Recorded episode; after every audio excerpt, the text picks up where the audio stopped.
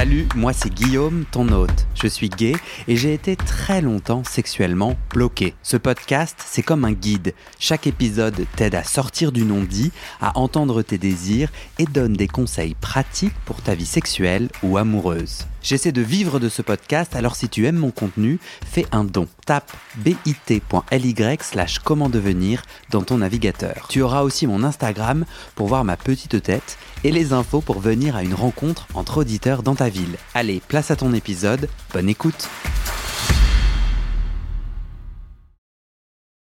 T'as la braguette ouverte. Je suis spécialiste des braguettes Ah, ouvertes. J'espère que je l'ai en son ça. Oui, t'étais enregistré, j'ai le droit de le garder ou pas Ah, bah si tu veux. Merci, ah là là, la honte. Enfin non, pas la honte. Ah bah non, ça. Oh non, pas la honte.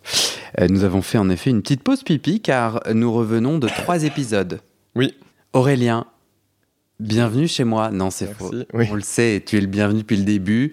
Euh, on a enregistré plusieurs épisodes. Euh, tu es proctologue spécialisé dans la santé sexuelle anale. J'essaie de me mettre en condition. Je suis un auditeur. Je n'ai pas écouté les précédents épisodes. Quelles sont les informations clés que j'ai envie, avec lesquelles j'ai envie de commencer cet épisode? Il n'est pas nécessaire d'écouter les épisodes précédents, mais si on avait envie, on a fait un super épisode sur les hémorroïdes. Ouais. Euh, on a fait deux épisodes chouettes sur la sodomie.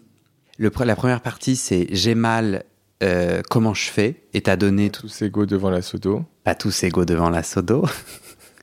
Et la deuxième partie, sodomie, c'était plus sur les dangers. Ouais. Et les lavements. Merci. Et les lavements. Là, nous allons parler de fissures. J'ai annoncé dans l'épisode précédent que nous allons parler de HPV. Eh bien, c'était un mensonge. J'ai menti parce que nous allons parler de HPV dans le prochain épisode. Je voulais commencer par la fissure parce que j'ai reçu beaucoup de questions sur la fissure. Euh, je veux le prioriser. Euh, le HPV, ça sera au prochain épisode. Euh, écoute, plein de questions et moi-même, je ne sais pas ce que c'est. J'ai toujours pas compris ce que c'était parce que j'ai pas eu le problème et que je n'ai jamais posé vraiment la question à un professionnel avant toi. Euh, plusieurs auditeurs m'ont écrit pour me dire que l'épisode de Pierre sur la fissure, anale avait été une révélation Mhm. Et j'en ai été très étonné. C'est l'épisode euh, novembre 2023, si les gens veulent euh, l'écouter, euh, veulent se le noter pour plus tard. Le titre c'est Bloqué dans le rôle du passif, entre parenthèses, avec une fissure anale. Et en fait, j'ai demandé à, un auditeur de me dire mais en quoi c'était une révélation? Et en fait, il m'a dit que il a découvert euh, la possibilité d'une chirurgie dont il n'était pas au courant et on va en parler juste après. On va commencer sur ce sujet fissure de dire ce que c'est, comment on peut s'en protéger, le danger et l'impact sur sa vie sexuelle et comment ça se soigne. Et est-ce que tu peux commencer, Aurélien, par me dire ce que c'est une fucking fissure? Ouais. Et dans les épisodes précédents, on avait de cesse de confondre avec des hémorroïdes, etc. Oui. Qu'est-ce que c'est? C'est vrai que souvent, on, on pense qu'on a des hémorroïdes et c'est une fissure. Donc la fissure, c'est euh, une déchirure euh, de la peau qui se fait euh, au niveau de l'anus, vraiment à la jonction entre la partie intérieure et la partie extérieure de l'anus. C'est quasiment tout le temps au même endroit, en arrière, un peu dans l'axe de l'arrêt des fesses, ou ça peut être en, Au-dessus, en avant, mais dans l'axe, quoi. C'est jamais latéral. Au-dessus, c'est-à-dire. dans l'axe. Alors attends, là, L'axe de la, en- dans l'axe du dos, de l'arrêt des fesses, tu vois. ok. Jamais à droite ou à gauche. Donc mon anus étant comme un donut, Oui. c'est en haut du donut Ou en bas, ouais. ou en bas, d'accord. Et dans l'axe de l'arrêt, Voilà, c'est vertical. Oui. C'est une. euh, ça ressemble à quoi une fissure? Bah, ça fait une, une petite, euh, une petite plaie, quoi. Une petite fente toute fine. On dit, nous, un peu en raquette, parce qu'elle a, un côté légèrement arrondi et un, un côté un peu pointu en dedans. En raquette de ping-pong? Oui. Ou de... Oui, oui. Tu fais du tennis, De- du ping-pong Non? Non, je sais pas de... C'est non. Bon, je sais pas pourquoi on dit en raquette, de toute façon, on dit toujours des comparaisons un peu, mais bon, elle a un petit côté arrondi et un côté plus pointu de l'autre côté, en, en dedans, et elle peut être euh, souvent les fissures euh, les plus euh, douloureuses sont des fissures qui sont toutes fines, donc qui sont même dures à voir en fait. Il faut vraiment beaucoup écarter, enfin écarter sans rentrer pour, pour arriver à la, à la révéler. Elle est, elle est coincée dans les petits plis de l'anus. Ok. Et souvent, celle-ci, c'est les plus dures. Et, et, euh, dans ces cas-là, c'est souvent associé à une hypercontraction du sphincter, c'est-à-dire du muscle annulaire de l'anus. Ça va avec, ça participe à la douleur. Après, il y a des formes, euh, des fois un peu plus chroniques où ça, commence à faire un peu moins mal, la fissure un petit peu plus large. Et aussi, il peut y avoir volontiers une petite boursouflure euh, euh, au-delà de la fissure, c'est-à-dire plutôt à l'extérieur. Donc c'est ça qu'on va voir. On croit que c'est une marisque, que c'est une hémorroïde, c'est une petite, euh, une petite boule douloureuse. Mais en fait, si on soulève et qu'on écarte un petit peu cette petite boule, on découvre la fissure en dessous. C'est pour ça que c'est piégeux, parce que on a une petite boule qui fait mal, on appuie dessus, ça fait mal. On pense que c'est une hémorroïde. Le, et peut-être le médecin traitant, l'urgentiste aussi, qui, qui s'il n'a pas trop l'habitude, il peut aussi penser que c'est une hémorroïde. Oui. Mais c'est une fissure. Ok. Euh, comment ça s'attrape entre guillemets? Ben, classiquement, on dit, enfin, c'est pas toujours comme ça, mais en théorie, c'est euh, une, une, crotte un peu dure qui déchire en passant, en gros, hein, pour euh, ah bon? simplifier. C'est plutôt une pathologie de la constipation. Mais après, on peut imaginer aussi que euh, ça peut faire le même effet euh, lors d'une pénétration. Si le, le, le, démarrage est un peu, un peu trop rapide, que c'est pas très lubrifié, tout ça, ça peut tout à fait expliquer. Donc à ma question comment s'en protéger?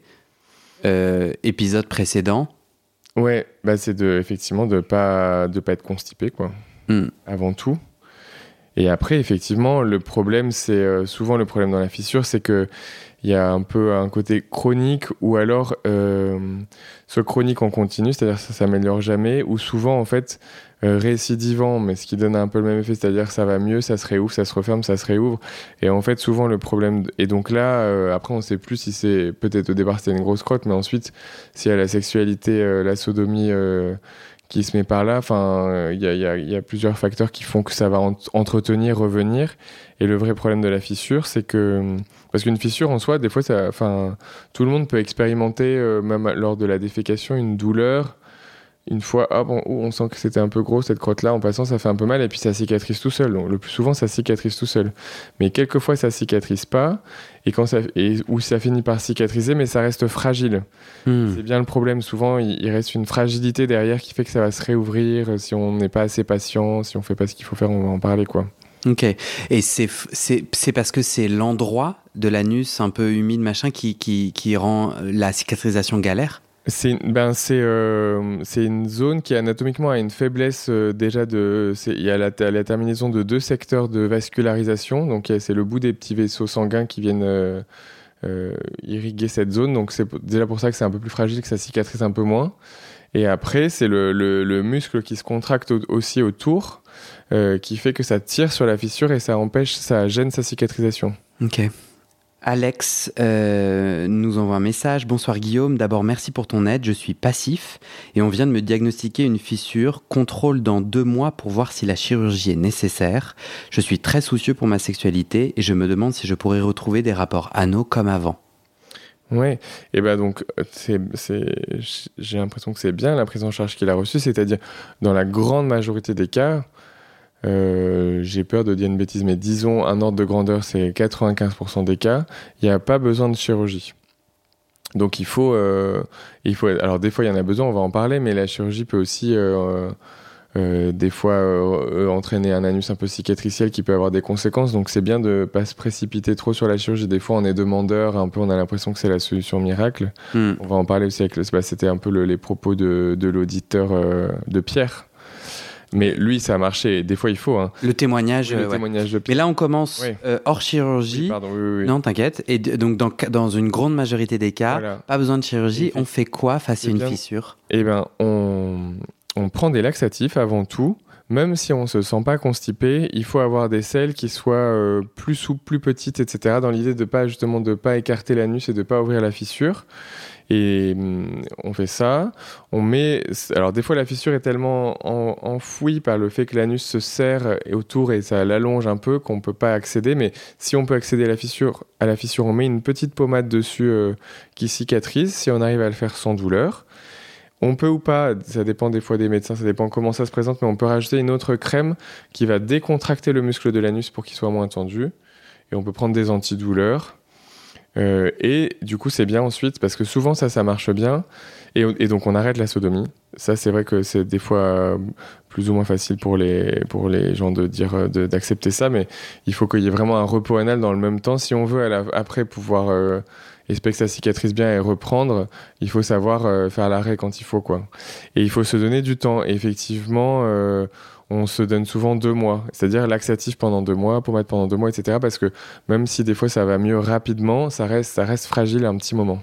Un auditeur m'a parlé d'une crème magique. Alors, c'est à quoi il fait référence? Il m'a pas donné de marque.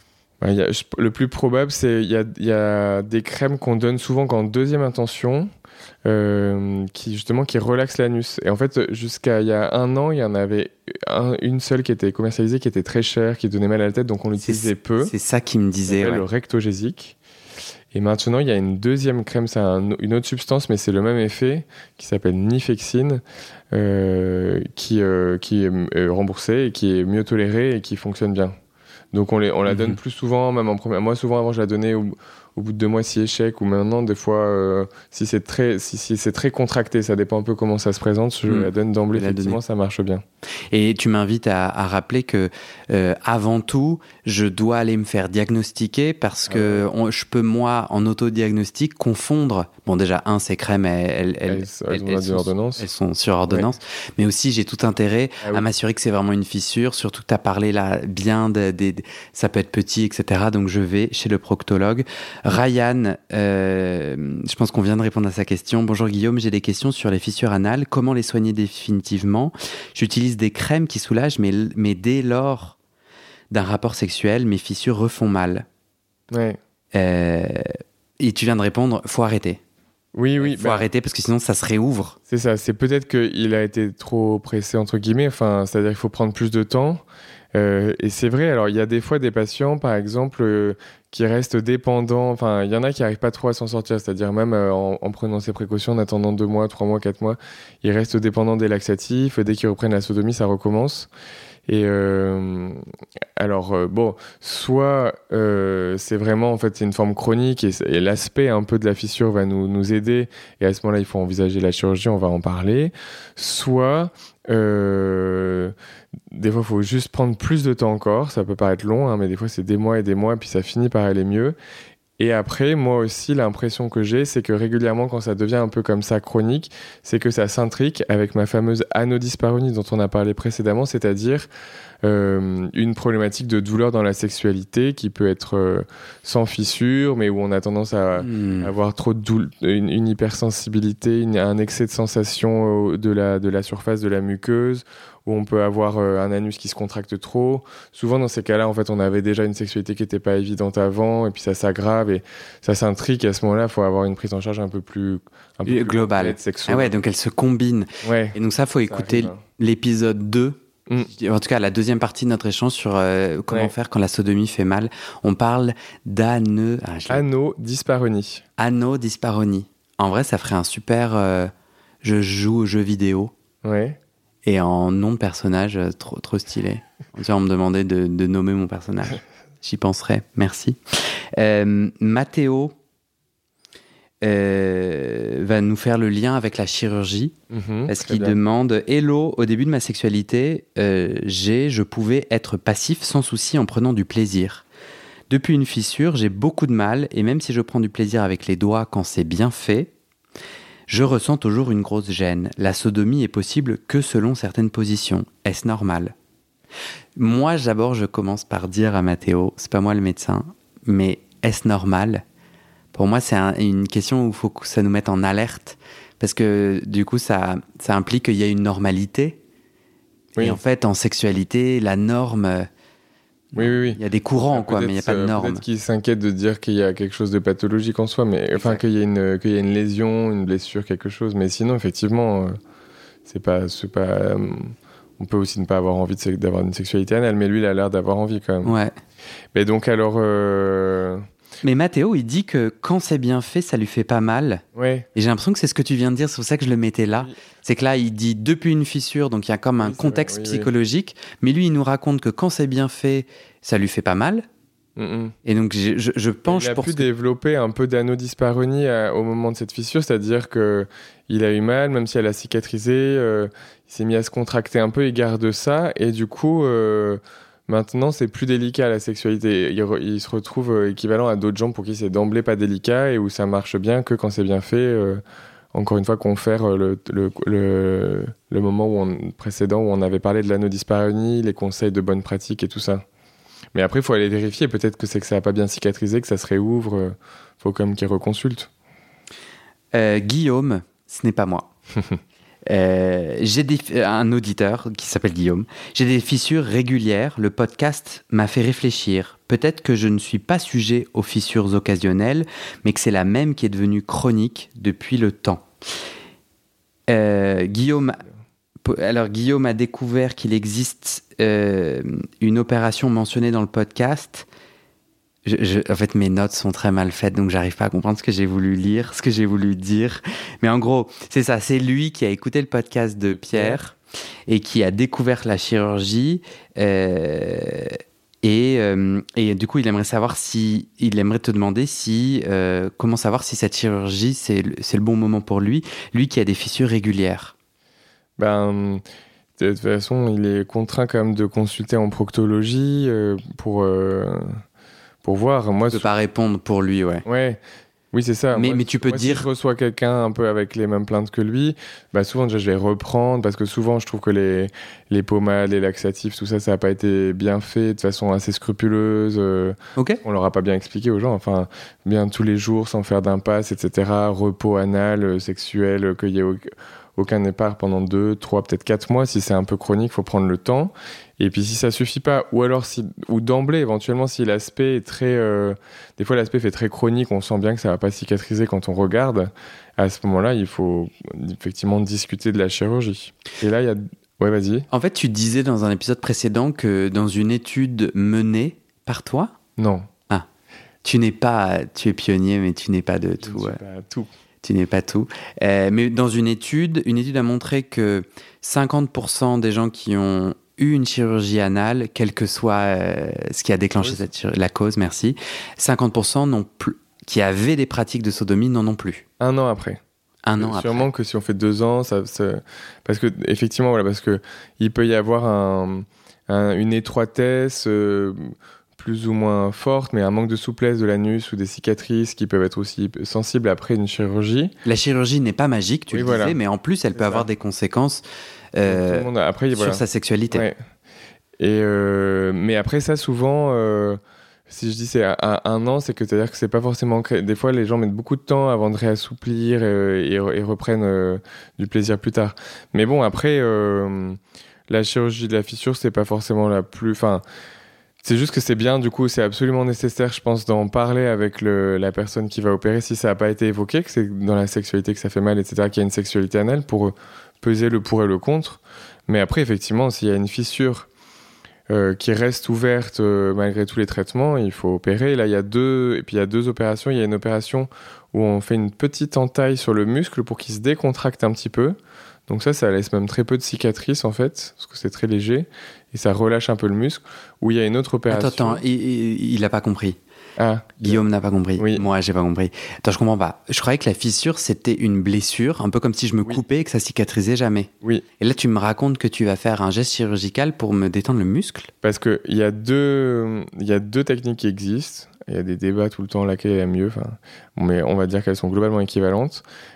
Parce que un des, un des phénomènes qui fait que ça cicatrise pas, c'est que le muscle reste contracté. Donc si on le, décontracte, oui voilà. Donc je suis tendu du cul, oui. ce qui fait que ma peau est tendue. Et la, ça tire sur la fissure. Ça tire sur la fissure qui ne peut pas se réparer. Voilà. Donc on fait une petite entaille, on décontracte et hop, ça cicatrise. Ça marche très bien. Donc tu rentres à l'intérieur de moi pour me couper un bout de sang. Ouais, même si ça c'est sur le versant un peu externe, quoi. Ça se fait. Euh, à travers la partie de la peau, vraiment à la limite de l'entrée de l'anus. Deuxième opération, euh, on va comme si on va. Je suis endormi pour la première? Oui, dans les deux cas. Ah oui, donc c'est très. C'est la chirurgie, ouais. C'est au bloc. Après, c'est ça peut être endormi ou que ou rachis anesthésique que le bas du corps. Ça se fait, ça dure pas longtemps. Hein. C'est des opérations qui durent. Euh, une demi-heure, euh, ou peut-être une heure, mais enfin pas, pas, pas, plus, plutôt une demi-heure. On reste, on reste que la journée à l'hôpital. Ok. Euh, et la deuxième opération, elle, les suites sont un petit peu plus douloureuses parce que là, on crée une nouvelle plaie plus large. En fait, on pèle la fissure et on crée une plaie un peu plus large, mais qui va être bien saine et qui va cicatriser. Mais j'ai du mal à comprendre parce que j'avais une plaie petite qui arrive pas à Oui. cicatriser, tu m'en fais une plus grosse Mais et, et- et j'ai toujours le muscle du cul contracté. Eh ben, alors oui c'est-à-dire que ça, dé- dé- bon, ça dé- va dépendre du chirurgien, mais ça va dépendre aussi comment ça se présente. Si, c'est le muscle qui est surtout contracté, on peut faire plus la première.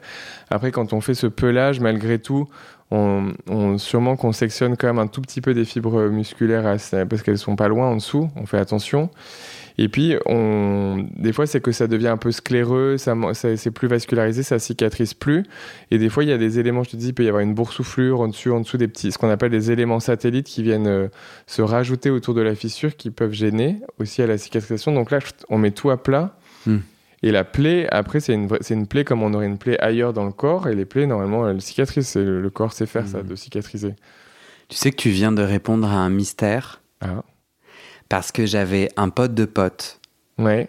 euh, qui avait une fissure. Que j'ai appris ça, je sais plus pourquoi, on s'en fout. Et en fait, moi, dans ma tête, j'ai eu le préjugé de, de croire que c'était euh, un lien avec euh, les rapports sexuels. Donc je me disais, mais, mais, mais je comprends pas, il est gay enfin, Après, je me dis, mais non, Ah t'es oui. con, Guillaume, tu peux être hétéro et avoir des pratiques anales. Mais il peut ne pas avoir de pratique anale non plus, avoir en une fissure. hein. Et en fait, Ah rien oui, du tout. c'est J'ai, banal, hein, la j'ai- fissure. Bah et la fissure, pour le coup, à la différence des hémorroïdes, ça- c'est aussi très fréquent chez les enfants. Enfin, très fréquent. C'est, en tout cas, c'est- ça reste un truc les Mhm. enfants peuvent se fissurer euh, sur de la constipation. Donc, des fois, on, J'étais bête. on traîne ça. Mais grâce à toi, je le suis un peu moins. Une bêtise. Non, mais tu as préjugé. et- Euh, Flo a posé une série de questions auxquelles on a déjà répondu, donc je vais directement à sa dernière question qui dit à long terme, quels sont les risques pour la santé de- de- de- d'une fissure? Est-ce que ces, ces fissures sont les signes d'une éventuelle IST, Alors, infection sexuellement euh, transmissible. Non, alors c'est vrai que du coup, on n'a même pas vraiment, parce que c'était évident, mais les, les symptômes d'une fissure, déjà, c'est, douleur et saignement. Mais on peut avoir que l'un ou que l'autre, notamment quand on va à la selle ou après lors de la pénétration. Et euh, donc, en soi, la fissure, c'est ce qui est, si je reprends ça, c'est que ce qui est pénible, c'est surtout qu'elle a des qu'elle engendre des symptômes, mais sinon, euh, généralement, c'est pas grave. Ça peut des fois comme se surinfecter, c'est-à-dire ça fait comme, comme une petite fistule en dessous, un, un tout petit abcès, quoi, ça devient un peu purulent. Mais c'est généralement pas bien plus grave, mais là, il y a plus que la chirurgie qui va résoudre le problème. Encore une fois qu'il y a du pu, il faut aller, faut faire la deuxième technique de chirurgie pour bien nettoyer en même temps. Euh, et après, par contre, c'est-à-dire que le, euh, on peut confondre, enfin, on peut se poser la question sur une fissure entre une fissure et une ulcération qui serait liée à une IST. Ça, ça peut ressembler, quoi. Donc, euh, on peut avoir un doute et on fait un prélèvement, mais c'est notamment si justement si, si c'est latéral plutôt que dans l'axe. Euh, si jamais c'est pas bien en raquette, mais un peu irrégulier, arrondi, tout ça, ça peut être euh, une IST. Ça peut ressembler, quoi. D'accord, C'est pour ça qu'il faut aller consulter. parfait. Euh, J'ai l'impression qu'on a fait le tour de la fissure. T'as t'as dit toutes, toutes tes bafouilles aussi, hein. sur la fissure. Ouais, ouais. Euh, je vérifie. Non, mais c'est bon. On a, on s'est tout dit sur la fissure. Euh, Il y avait un. Euh, mais si, pardon. La dernière question de, de Flo, qui est euh, à long terme, quels sont les Ah risques oui. pour la santé? Bah, euh, en fait, J'imagine ça si se j'ai- présente pas, si on, si, si on laisse la fissure, Ouais. ben, C'est quel non? Bah, c'est ça, de toute façon, en fait, bah, le plus souvent, elle fait mal, donc la question se présente pas comme ça, parce qu'on se fait soigner. Après, euh, il y a le risque d'infection éventuelle. Après, ça arrive qu'il y ait des gens qui gardent une fissure, mais qui soient pas douloureuses. Euh, donc dans ce cas-là, vraiment, c'est des fissures très chroniques, un peu scléreuses. A priori, il n'y a pas trop de risques. Et donc c'est des fois difficile d'aller leur dire de se faire opérer parce que là pour le coup si on veut régler il n'y a plus que l'opération alors qu'ils s'en plaignent pas du tout. Euh, ça ça existe. Ce qu'on peut juste craindre c'est que un jour il y a un cancer et que ça, ça, que ça se mette au niveau de la fissure et qu'on sache pas le différencier. Donc on, on dit comme de, de garder une surveillance quoi. Si on a une fissure Mm. chronique non douloureuse qu'on laisse en place parce qu'elle gêne absolument pas. Ces facteurs de transmission d'IST, tu vois, si jamais je fais un anulingus à un mec qui a une, fi- une euh, fissure, Je vais- je vais lécher une plaie. Euh, un peu plus, oui. C'est pas Oui, ouf, oui, non oui, oui. De Après, de toute façon, euh, même sans la fissure, euh, c'est facteur, mais euh, j'avoue que j'en ai pas la certitude, mais je trouverais ça assez logique d'imaginer que ça augmente le risque de transmission. Ouais, ça c'est vrai. ok. Merci. Ah, merci à toi. Prochain épisode, HPV, papillomavirus. Ouais, c'est ça. Épisode précédent, j'avais annoncé euh, un mytho. Euh, on va parler des condylomes, euh, des petits choux-fleurs, comment s'en protéger, cette histoire de vaccin, parce que Macron a fait une annonce ré- récemment. Oui, ouais. Rendez-vous au prochain épisode. À tout de suite.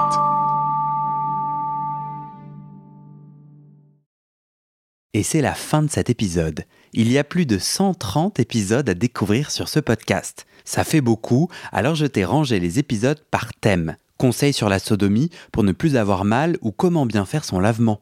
Le BDSM, la bisexualité, couple ouvert ou exclusif, le racisme, le polyamour, etc. etc. C'est génial et c'est sur le site du podcast. Tu tapes bit.ly slash comment devenir dans ton navigateur.